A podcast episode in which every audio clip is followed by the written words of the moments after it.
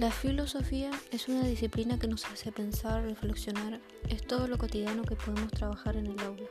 Nosotros, como futuros docentes, debemos enseñar temas que son un recorte de la cultura, y la filosofía, como herramienta pedagógica, invita a pensar, dialogar, buscar posibles soluciones en consenso.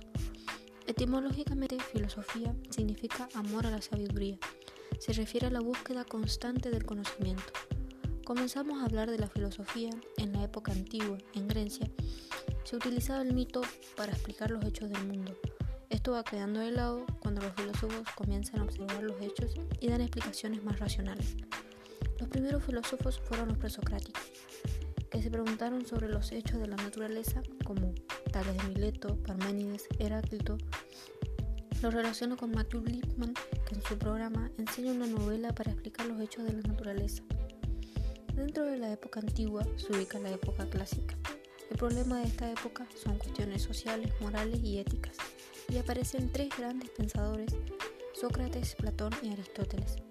También lo relaciono con el programa Sofía de Claudio Llano, que hace hincapié a la capacidad de asombro, de cuestionar, de preguntar, el disfrute del silencio, de la soledad para la creación, de tener un espacio para que el niño saque, saque la filosofía naturalmente.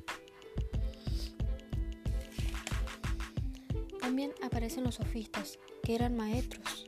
Llegaban de otro lado, enseñaban a los, sus atenienses y Sócrates no estaba de acuerdo con este método sofista, porque para él los sofistas brindan un conocimiento, no te ayudan a pensar o buscar ese conocimiento. Los sofistas, mientras la persona de una buena idea bien argumentada era válida, y para Sócrates existían verdades universales, la misma para todos. Ahí se introduce el término relativo, porque mientras esté bien argumentado es válido. La forma elegida por Sócrates para la enseñanza era el diálogo y sostenía que su método macéutico, el arte de dar a luz un conocimiento, consta de dos, dos, partes. Una, la refutación. Lo relaciona con el programa Sofía, que en su filosofía con los niños, argumentar, refutar, criticar, analizar las cuestiones que pasan en la vida misma, llenarnos de sentidos, dice que eso se ve en el niño a medida de que va creciendo en cómo se expresa. La segunda parte es la macéutica, logro despejar, dejo mis prejuicios y logro dar a luz el conocimiento que está dentro de nosotros, el conocimiento verdadero, universal, para tal cosa que es el mismo para todos. Luego viene la Edad Media o época medieval, donde el problema es Dios. Esta es una época cristiana, donde la iglesia influía en todos los aspectos políticos y privados de la vida de las personas, imponiendo el orden divino y donde la filosofía estaba al servicio de la teología. Pensadores destacados de esta época son San Agustín, Santo Tomás de Aquino y San Anselmo. Luego viene la filosofía moderna. La época moderna se da en el siglo XVII y se toma como los primeros pensadores René Descartes, Hume y Locke. En esta época el hombre racional, pensante, va a tener un lugar central. La razón comenzará a expandirse en todas las esferas de la experiencia humana. Va a tratar de convertirse en el único fundamento de la verdad para que algo sea verdad, va a tener que pasar por la razón. Se va a aplicar a la naturaleza, la historia, el arte, la moral. Va a ser una crítica a las creencias religiosas. Se puede sintetizar con la idea de habitar el mundo del razonamiento. Construir a este mundo a base de un razonamiento en cuanto a lo que decimos, hacemos, actuamos, es lo que va a permitir al hombre vivir libremente. Lo relaciono con el Endutit, que cree que hay un, un estancamiento en la educación, que viene más por la inercia y pereza por cambiar que por convicciones pedagógicas. Dice que no se puede basar en un sistema educativo en la inercia.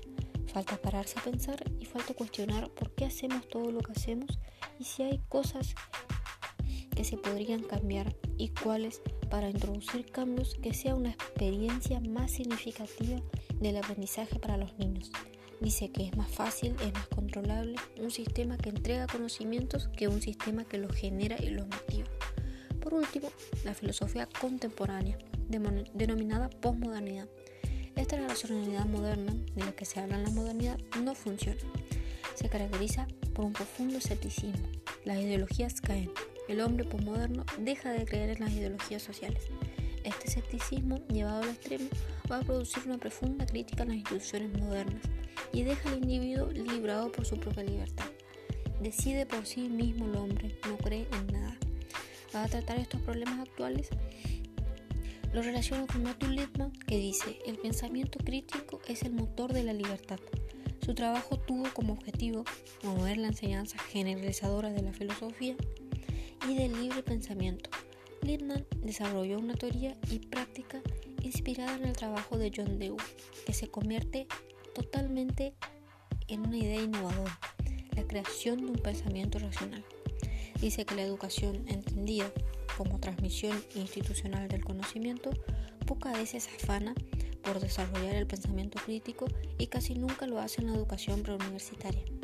Esta carencia le parece un error terrible que comete el sistema educativo y redunda sobre la sociedad en su conjunto, pues el pensamiento crítico, el cuestionamiento de lo que veo, siento y lo que me dicen es el motor de la libertad y de lograr una vida y ser feliz.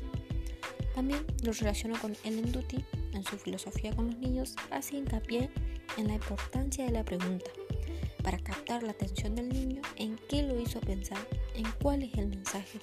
Se centra en la experiencia del lector y no del autor, en la intención del mediador, el lector como una parte activa. Explorar frente a trabajar. Dice que busca respuesta que le sorprenda. La exigencia del adulto. Preguntas de verdad, preguntas que abran para más y no para cerrar. También lo relaciono y por último con el programa Sofía de Claudia Llano, que el niño preserve la capacidad de filosofar, que el niño está amenazado de acallar esta actitud filosófica.